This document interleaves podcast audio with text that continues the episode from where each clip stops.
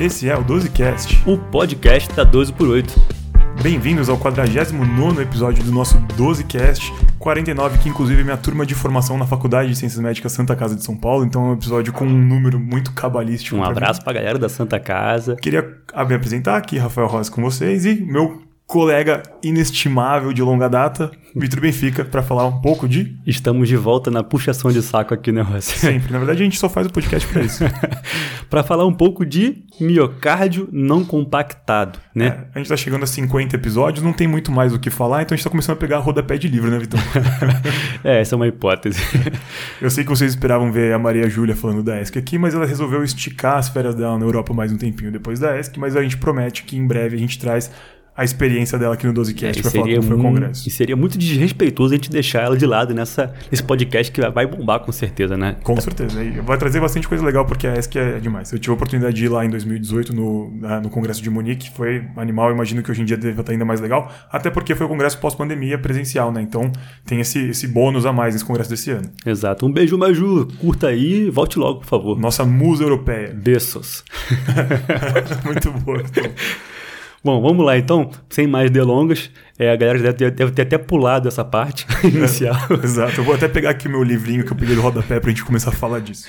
E vamos falar um pouquinho de miocárdio não compactado para vocês. Primeira coisa é definir exatamente o que, que é de fato miocárdio não compactado, que de fato tem que ser falado aqui, né, Rossi? Porque nós estamos vivendo até uma fase que já temos uma certa prevalência no Dante Pazanese agora de um pacientes com miocardiopatia não compactada e vem se tornando até um assunto entre os residentes de dúvida, né? De como manejar, porque de fato muitas vezes ela pode ser peculiar em relação ao manejo. É, é um assunto que é raro e que tem fontes escassas, né? Não é uma coisa muito estudada, que não tem. A gente tem estudos com poucos pacientes, mas que eventualmente aparecem aí na nossa vida e que a gente não quer passar vergonha na hora de falar de miocárdio não compactado. Então é importante saber pelo menos um mínimo sobre o que é essa doença. Sim, e realmente tem situações que tem um manejo mais específico, vamos dizer assim, né? É, às vezes dá dúvida, né? A gente vai falar já um pouquinho do porquê que dá dúvida no tratamento do não compactado. Então vamos lá, definindo. O que que é o miocárdio não compactado? Tem duas camadas principais do miocárdio. A camada fina, mais próxima do epicárdio, que é compactada, mais uma Ou seja, o miocárdio normal que a gente está acostumado, que a gente conhece. Perfeito. Mais uma outra camada desse miocárdio, ele não compacta, ou seja, ele não se, não se torna maciço, né, Ross? Como é que eu posso explicar isso em um áudio? É, parece que ele não se junta, né? Ele parece uma coisa mais esponjosa que é entremeada por sangue. A diretriz diz exatamente isso. É uma parte do miocárdio que ela entra em contato diretamente com a cavidade do ventrículo esquerdo, que é a parte esponjosa, como você falou, que é caracterizada pelo quê? Por trabéculas, né? E espaços ou vacúolos intertrabeculares, ou seja, realmente compondo verdadeiros pilares de músculo aí cardíaco, né? Que estão deitados nessa outra camada mais fina de miocárdio compactado. Perfeito, que não estão interligados entre si, né? Lembrando que essa é uma das hipóteses fisiopatológicas do porquê acontece isso. Outra hipótese é que durante a embriogênese, na verdade, já existe uma camada trabeculada e que essa camada, em tese, deveria deixar de existir e se dissipar com, conforme a formação do embrião. E possivelmente não é que ela não se compacta, mas essa camada que é trabeculada não deixa de existir. Então a gente continua com a camada que é compactada com o miocárdio que a gente já conhece e a gente não perde essa camada trabeculada que em tese a gente deveria perder durante a formação do embrião. Essa é outra hipótese de por que é formado o não compactado. Perfeito. Isso é de que origem? Né? Como você falou, na fase embrionária, ou seja, de ori- origem genética, basicamente, né, o Rossi? Então, temos mais de 40 genes descritos aí como possibilidades geno- genotípicas dessa questão e que vão se desembolar em diversos fenótipos. Perfeito, isso é muito importante falar, Vitão. Não é um gene só que está participando da formação dessa patologia. São vários genes com penetrâncias diferentes e que podem estar participando, ah, ora um gene, ora dois genes diferentes, enfim, eles têm ah, uma apresentação diferente entre esses próprios 40 genes e nem sempre todos estão presentes de uma vez, às vezes só um, às vezes três, às vezes quatro, enfim, é bem, bem variado e por isso que a gente tem apresentações clínicas muito diferentes. Perfeito. A grande maioria, a vasta maioria, é de geração autossômica dominante. Então, as, os familiares de primeiro grau, Rossi, devem ser de fato investigados nesses casos quando você consegue diagnosticar um paciente com miocardiopatia não compactada. Até a ESC, ela difere da nossa diretriz brasileira e da American Heart, ela coloca assim, olha, a gente da, da Sociedade Europeia, a gente não classifica isso como uma doença específica genética independente. Já a American Heart e a brasileira, né? Eles não citam a gente, né? Porque a gente é muito pobre, coitado. Mas eles citam a American Heart como divergente nessa questão. A American Heart sim classifica como uma cardiomiopatia genética independente específica e que, portanto, merece uma atenção e um manejo um pouco mais específico. Né? Assim como nós na brasileira, ele também está naquela parte das cardiomiopatias genéticas como miocardiopatia não compactada. Então fica aí duas lições. Primeira lição, sempre fazer teste genético em todo mundo que a gente suspeita de miocárdio não compactado. Segunda lição, sempre rastrear familiares, principalmente de primeiro grau. Perfeito. E a prevalência disso, Se você ama uma epidemiologia, né? Fala pra é, gente aí. Eu sempre trago epidemiologia para vocês, eu e o Vitor trouxemos dados diferentes hoje. Então, o que eu trouxe? Como é uma patologia que tem uma prevalência um pouco difícil de, de se apresentar e os critérios diagnósticos não eram tão bem estabelecidos até recentemente, então a gente não conseguia definir de fato uma prevalência na população geral. O que eu vi foi num estudo suíço que viu em pacientes que realizavam ecocardiograma, então já tinha esse viés de cara, que a prevalência podia chegar de 0,04%, ou seja, ultra raro, até 1,4%. Tá? E isso dentro de uma população que fez o ecocardiograma. Então, uh, aí seria uma, uma população muito restrita. Mas acho que o Vitor tem um dado que é mais prevalente. Você citou o suíço, né? Porque você é mais chique, né? Eu vou citar a brasileira. Então, Eu gosto da ESC. a brasileira diz exatamente isso. É 0,05 da população no geral vai ter essa questão da trabeculação, dessa miocárdio não compactado como um achado. Pode ser evolução benigna ou não, não importa.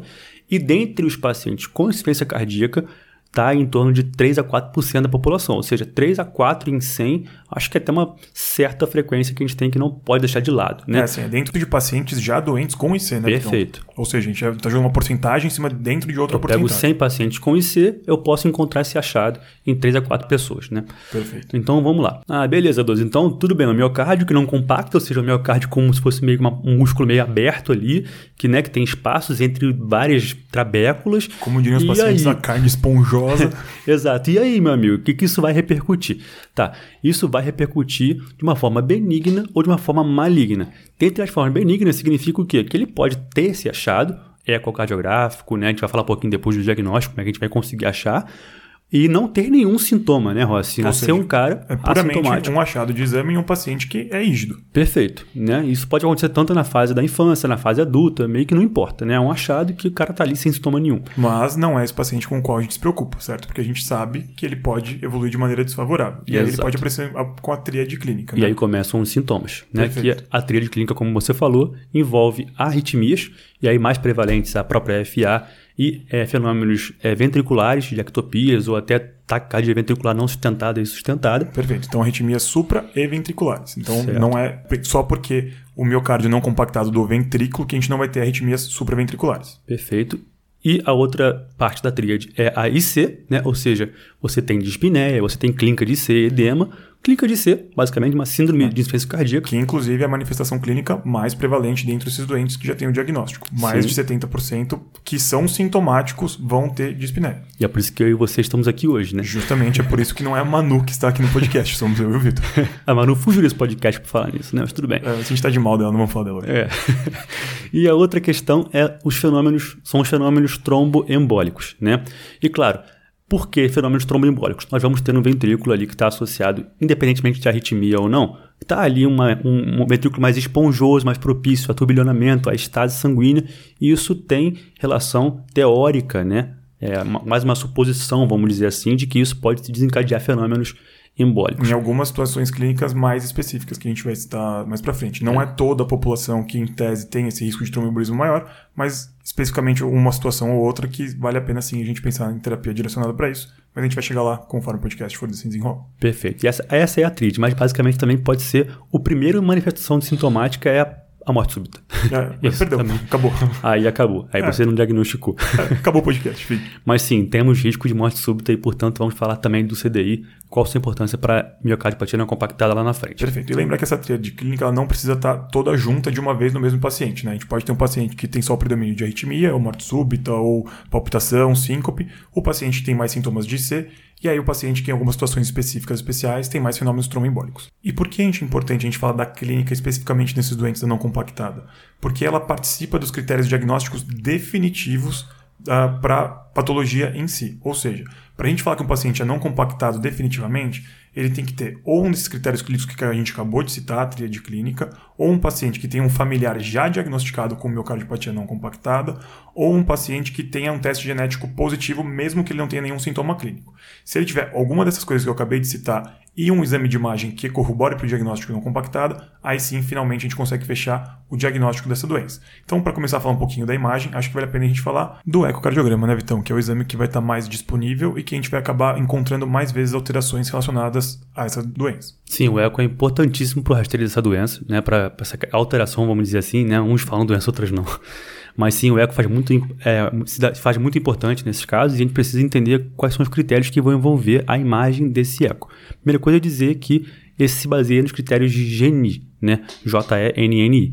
E sim, é feito no eixo curto para external esquerdo, tá? Onde você vai ter que encontrar quatro questões que têm que estar presentes, todas elas. Não é uma ou outra, nem eu, né? É, não soma ponto, elas. não nada, né? Todos têm que estar juntos de uma vez. Exato. Primeira coisa é você entender que você vai ter uma espessura dessa parede aumentada, né? Ou você vai ter a porção diferencial da área não compactada com a compactada maior que 2 para 1, tá? Ou seja, uma proporção aumentada da região não, não compactada. Você vai ter que ter a presença de trabeculações com vacúolos intratrabeculares né, na região principalmente aí médio apical do ventrículo esquerdo, mais aí na parte lateral, vamos dizer assim, mas o critério fala de médio apical do ventrículo esquerdo.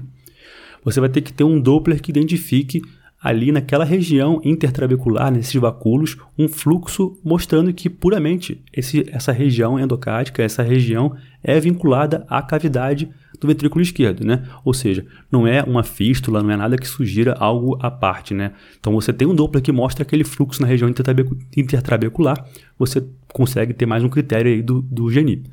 O outro e último, que é o quarto, é você entender que a parte compactada tem que ter menor ou igual a 8,1 milímetros para você poder dizer que, de fato, associado aos outros critérios do ecocardiográficos, você tem o fechamento desse, desse diagnóstico associada à clínica que você falou. É, esse último quesito do não compactado, ou da parte compactada, na verdade, ser menor do que 8.1 é muito interessante, porque é um jeito de a gente conseguir diferenciar principalmente do padrão Yamaguchi da hipertrófica, né? Ou seja, se a parte compactada for maior do que 8.1, muito provavelmente essas trabéculas, na verdade, são alguma imagem que a gente não está conseguindo identificar muito bem no ecocardiograma, que é um exame que às vezes dá um pouquinho de dúvida, que pode ser um grande miocárdio, na verdade, que está hipertrófico, e aí a gente tem um outro espectro de uma outra doença, que é, não é a não compactada, mas sim a hipertrófica padrão Yamaguchi. É, lembrar que alguns, algumas literaturas até descrevem como a, a, a miocardiopatia não compactada como um substrato ou como uma, um segmento da hipertrófica ou de outras patologias que não puramente algo isolado, como a gente falou. Mas, enfim, é exatamente isso, que você falou. Por isso que a ESC justamente separou e colocou ela como uma não classificada, né? Como uma coisa separada Sim, das outras, porque, exato. de fato, ela não, não segue um padrão de miocardiopatia que nem a hipertrófica, por exemplo, e o fenótipo também é bastante diferente, né? Outro exame que é muito interessante da gente fazer, além do eco, seria a ressonância, né? Inclusive, no UpToDate, ele não recomenda a realização da ressonância para segmento e nem que se faça em todos os pacientes, se a gente já tem, por exemplo, um eco que define muito bem, mas que a gente vai acabar realizando na maioria dos pacientes, porque nem sempre o eco tem os três, os quatro critérios que o Victor acabou de falar de uma vez juntos, então ele dá um pouquinho de dúvida e a gente pode partir para a ressonância para tentar definir um pouquinho melhor.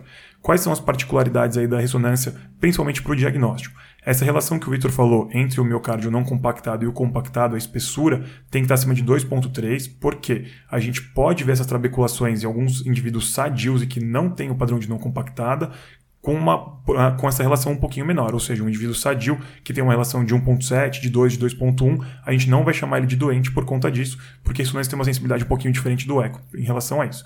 Outra coisa é a porcentagem de massa do ventrículo esquerdo atribuído a essa parte não compactada acima de 20%.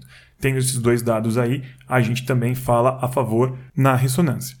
E aí um último exame que a gente também pode citar para auxiliar no diagnóstico é a angiotomografia, que é um exame que quando a gente não tem a ressonância disponível ou que a gente mantém a dúvida apesar da ressonância e do eco, a gente pode lançar mão da angiotomografia e aí a relação acima de 2.2 ou 2.3 também auxilia bastante a gente. Então apesar de ser um exame estático, como a gente está querendo principalmente ver relações de espessuras, pode ser um exame que vai auxiliar bastante a gente a afirmar esse diagnóstico finalmente. Mas é basicamente eco, né, a história clínica, a história familiar, a questão genética e a ressonância, em alguns casos, né, a angiotomografia vai vir em paralelo caso você precise a mais, né? Perfeito. Outro exame que é importante a gente citar é o Holter, né, Vitão? Porque apesar de não fazer o diagnóstico pelo Holter, é importante para o segmento e manejo desses doentes.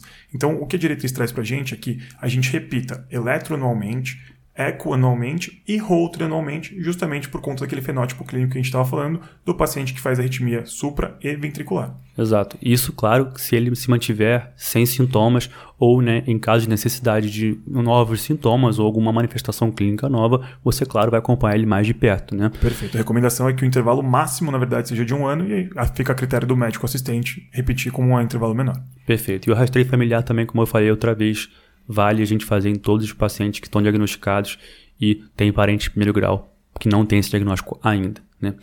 E outra coisa que a gente não falou, Rossi, acho que dá para poder falar nesse momento, a gente tem que lembrar que a miocardiopatia não compactada, ela pode estar sozinha ou pode estar com outras doenças também. Então, sempre que você tiver essa, esse achado de trabeculações do ventrículo, você tem sempre que tentar encaixar esses critérios que a gente falou porque os pacientes podem ter associação com doenças como, por exemplo, a anomalia de Epstein, como é, alterações do trato de saída do ventrículo esquerdo, como falou. Ou seja, a não compactada não vem sempre isolada, né? apesar Exato. de ser a maior, a mais comum, né? a maior prevalência mas ela pode estar relacionada com outras alterações, principalmente congênitas. Mais uma vez, é muito por isso que a própria ESC fala que não é algo específico, né? Acho que a gente pode passar para o manejo, né, Vitão? Conseguimos falar bastante do diagnóstico aí, uh, principalmente da, dos critérios que a gente tem que usar para, pelo menos, suspeitar disso quando a gente recebe um exame na mão.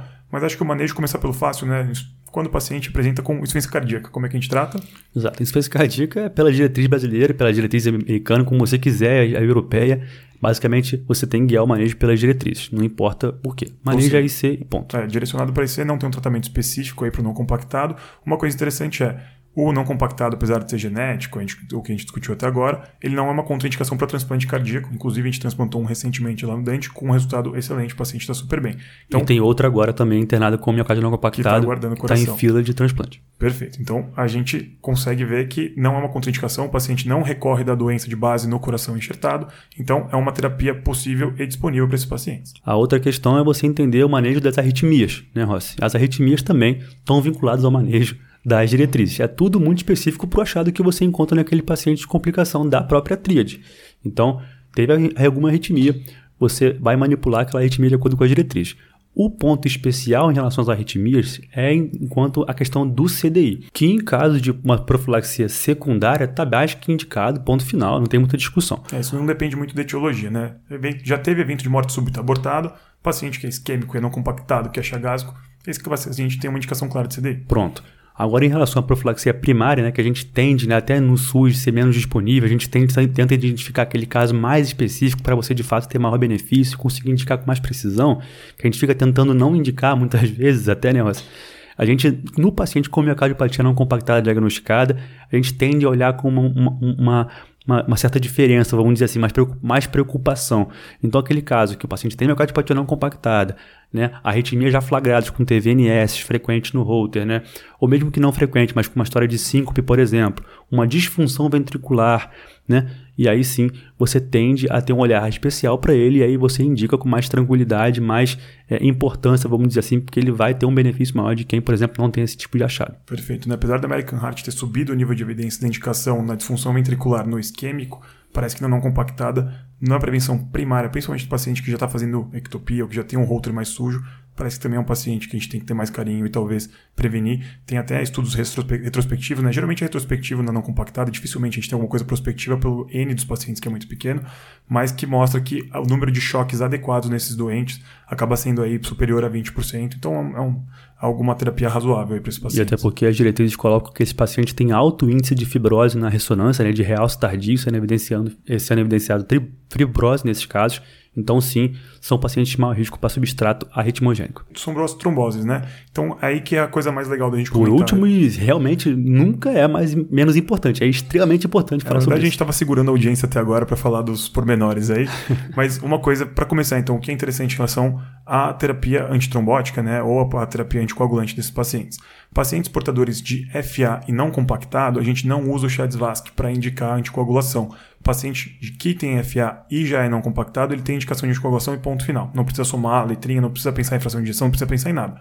FA mais não compactado igual anticoagulação. Sim, porque em trabalhos que mostraram comparação, por mais que o N seja pequeno, né, Rossi, a gente tem uma comparação com miocardiopatias que são diferentes da não compactada, e os não compactados tendem a ter mais fenômenos tromboembólicos. Então, portanto, esquece o chá de Vasque, tem FA, anticoagula, independente de qualquer coisa, já que ele tem um achado é, é, compatível com miocardiopatía não compactada. É, isso vem de uma série de, uma série de casos aí que tem menos de 200 pacientes que viu que a FA era um fator independente aí para para eventos tromboembólicos, mas que viu que a pontuação do Chades-Vasque não necessariamente interferia em relação a isso, que só ser portador de FA sozinho já tinha esse benefício da anticoagulação e é por isso que a gente indica. Outra, outro ponto de indicação seria o trombo do ventrículo esquerdo, ou atrial, claro, presente, você vai anticoagular. E aí vem aquela questão, tá, eu anticoagulo por quanto tempo? Temos inclusive um podcast que ficou bem legal sobre trombo no VE, que teoricamente se você encontra um trombo, você anticoagula por três meses e faz uma nova imagem, não encontra mais ele, você pode avaliar em suspender essa anticoagulação e tocar o barco. Só que nos casos de miocardiopatía não compactada, eu entendo, né, na nossa experiência que a gente vê no nosso, nosso hospital, né, e que a gente vê que é, realmente não consegue reverter essa situação, né, porque é algo genético, é algo estrutural, você tende a manter a anticoagulação para esses pacientes. É uma coisa que é muito legal de citar, então, é que a até o podcast que a gente se baseou, os dados para a gente trazer em relação ao trombo ventrículo esquerdo, vem muito em decorrência de eventos isquêmicos. E aí a gente consegue, como é uma literatura muito ampla, a gente tem muitos dados relacionados à trombose aguda do ventrículo esquerdo relacionado a um evento agudo de isquemia. Agora, em miocardiopatias em que o trombo pode ser crônico ou aparecer, desaparecer, que a gente não consegue muito bem definir quando ele apareceu, é meio nebuloso essa questão da anticoagulação desses trombos, no não compactado, a gente acaba optando por anticoagular independentemente de ser um trombo agudo ou crônico. De novo, lembrando que a evidência que a gente traz por trás desse dado da anticoagulação não é robusta, porque o N não é grande, ou seja, não é um embasamento forte, mas que sugere que teria benefício anticoagular esses pacientes. É. O que, que você faria, por exemplo? Eu, por exemplo, eu manteria a anticoagulação para esse paciente ad eterno. Eu também, até transplantar. Exatamente. Doeira, tô brincando. ou mas não. pode transplantar. Viciado no transplante. É, e Bom, o mas outro, sim, é, falando manter a anticoagulação plena. Outra indicação que também não é, que também veio dessa série de casos de menos de 200 pacientes que eu trouxe para vocês, seria a anticoagulação em pacientes com disfunção ventricular. E aí o número que eles usam para disfunção ventricular nesses casos seria abaixo de 40% de fração de injeção. Então, independentemente da FA, independentemente de fenômeno tromboembólico, independentemente de trombose do ventrículo, teria indicação de anticoagulação, de novo com uma evidência fraca, mas com benefício e uma recomendação 2B, se não me engano, pela diretriz europeia, para a gente anticoagular esses pacientes com IC mais miocárdio não compactado. Perfeito. Exemplo pra, prático, né? Nosso paciente, por exemplo, tem uma disfunção grave, né? E tem miocardiopatia não compactada.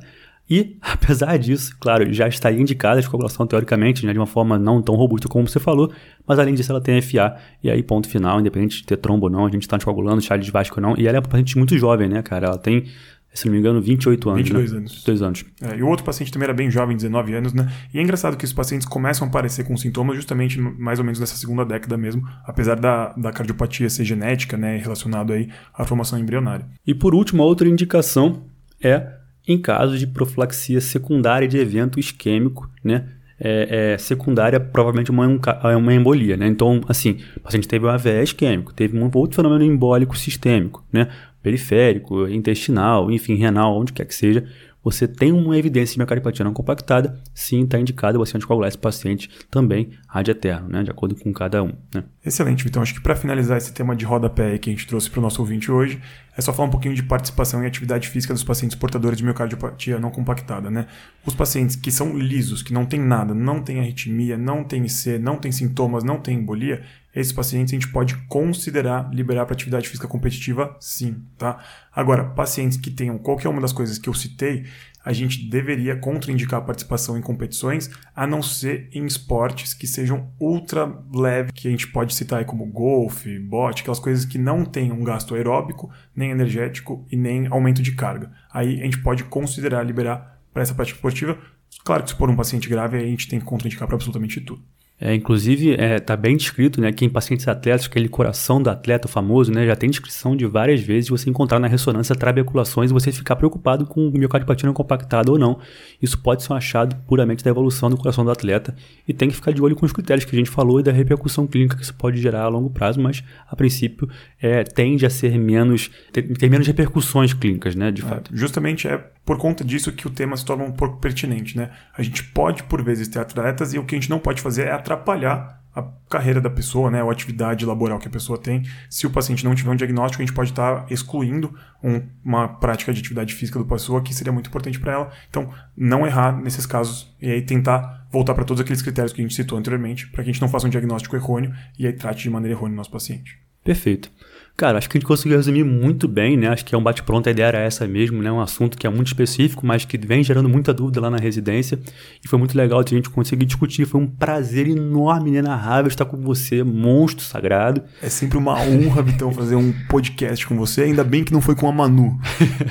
Tô muito chateado com a Manu hoje, que ela fugiu desse podcast. Era pra estar lá junto com a gente aqui, mas tudo bem, tá Bom tranquilo. aposentar, Tá tranquilo. Manu, um beijo. Rafa, muito obrigado. Galera, por favor, deem a sua avaliação, cinco estrelinhas pra gente, ou conforme você tiver à vontade para isso.